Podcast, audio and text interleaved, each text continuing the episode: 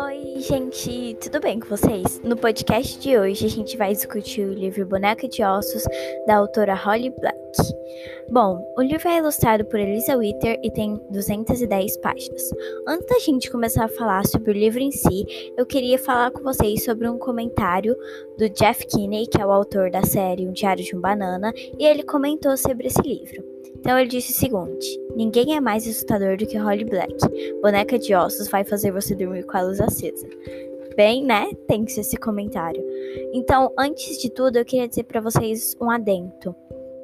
O livro não é uma história de terror, tá mais para uma história de aventura. Quando você lê os comentários que são deixados lá na Amazon, que foi onde eu li, tem todos os comentários estão dando uma ideia de que é uma, uma história de terror. Uma história que realmente vai te fazer dormir com a luz acesa. Assim como os comentários de outros autores que também falaram sobre o livro. Mas eu, particularmente, não achei que o livro dá medo. Então, se você não gosta de história de terror, pode ler esse livro despreocupado. Porque não tem nada de assustador, assim. Nada que vai deixar você tão com medo, né? Que vai fazer você dormir com a luz acesa, entre aspas. Bom. O plano de fundo da história é um mistério, como eu já disse, e esse mistério é ocasionado por um problema familiar do Zack. Os personagens principais, no caso, são o Zack, a Pop e a Alice. Todos eles têm 12 anos. O que eu achei bem legal desse livro é que uma coisa puxa a outra. Tudo começa numa brincadeira, e aí vem o plano de fundo de mistério, que é quando o Zack tem um problema familiar, e aí acaba que os brinquedos dele são jogando fora, e isso acaba fazendo assim, mexendo bastante com a cabeça dele. Então é daí que começa toda a aventura dele, da Alice e da Pop. As crianças têm 12 anos e o livro fala muito sobre o amadurecimento e a confusão que é deixar de ser criança e se tornar adolescente. Acho que esse foi o principal ensinamento para mim e uma das coisas que eu achei mais legal nesse livro. O fato de que ele mostra a mudança, a passagem deles da infância para a adolescência. Também tem alguns defeitinhos pequenininhos que a gente acaba no desenrolar, que a gente acaba percebendo no desenrolar da história. Os detalhes, tem alguns detalhes que a autora narra que são completamente irrelevantes, como mencionar o cardápio todo quando as crianças só pedem três itens. Isso foi muito cansativo de ler e acabou durando uma página todinha, enquanto elas só pediram três itens do cardápio para mim foi desnecessário. Os mistérios não são bem resolvidos, alguns. No meio do mistério principal, que é o plano de fundo da história, surgem vários outros mistérios pequenininhos que eles têm que resolver durante essa jornada deles. E esses mistérios não são bem resolvidos, deixa alguns sem final e a gente acaba não entendendo muito o que está acontecendo. Eu achei isso bem chato.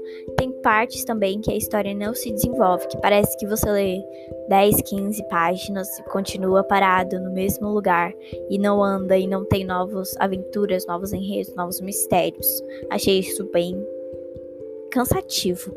É um livro lento, parece ter bem mais do que 210 páginas. Quando eu pensei nisso quando eu estava lendo, na verdade. Quando você vai ler um livro que é rápido, digamos assim, ele tem 300 páginas, mas a história se desenvolve, então você consegue ler bem mais rápido do que você pensou que conseguiria, é muito bom. Porque daí você termina e tem aquela sensação de que livro ótimo e já quer passar pro próximo. No caso desse livro, ele é único, tá? Não tem continuação. Bom, esse não é um livro rápido, ele é lento, parece ter muito mais do que 210 páginas, como eu já disse. Você lê, lê, lê, lê, lê, e parece que o livro não acaba nunca, porque a história é muito complexa, tem muitos mistérios, o enredo é muito grande. Então pode ser até meio cansativo. Então, se você não está acostumado a ler livros assim, mais longos, mais cansativos, não é recomendado, porque daí você vai começar a achar que ler é chato, né? Porque o primeiro livro que você lê, você toma os outros como base naquele. E eu mesma não iria ler mais se esse fosse o primeiro livro que eu tivesse lido. O enredo é complexo, por, portanto, não é indicado por, para iniciantes, que é o que eu acabei de falar. E outra coisa, eu me identifiquei muito com o trama da obra porque eu tenho 12 anos, então eu tô passando da infância para adolescência e também me identifiquei muito com uma das personagens principais, que é a Pop.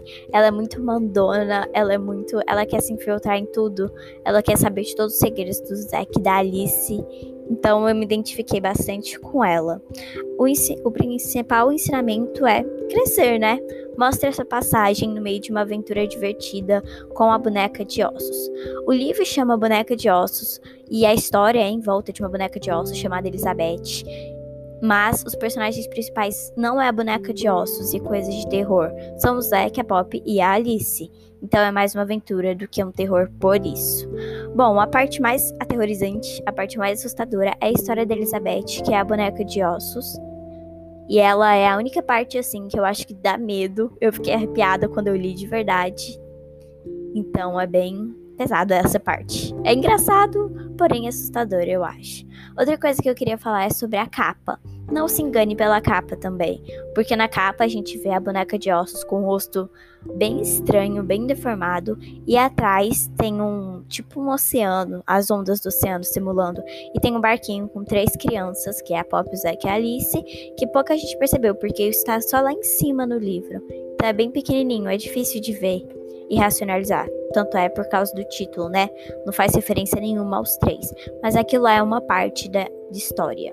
Outra coisa que eu achei bastante bacana foi que todos os capítulos, se eu não me engano, têm ilustrações no início. Então é, é, tipo uma sinopse em formato de desenho do que vai acontecer naquele capítulo e também te dá uma ideia de como são os personagens fisicamente, já que não tem outras imagens no livro, é no início e também tem algumas no final de cada capítulo, eu acho. Bom, mas é isso, gente. Obrigada por ter assistido esse podcast. Até aqui, tchau e até o próximo.